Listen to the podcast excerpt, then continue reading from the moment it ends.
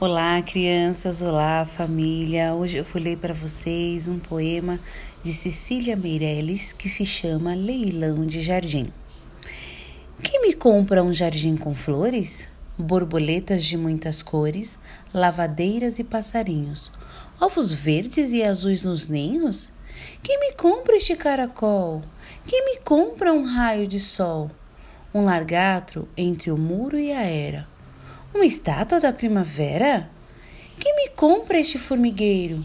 E este sapo que é jardineiro? E a cigarra e sua canção? E o grilinho dentro do chão? Este é o meu leilão.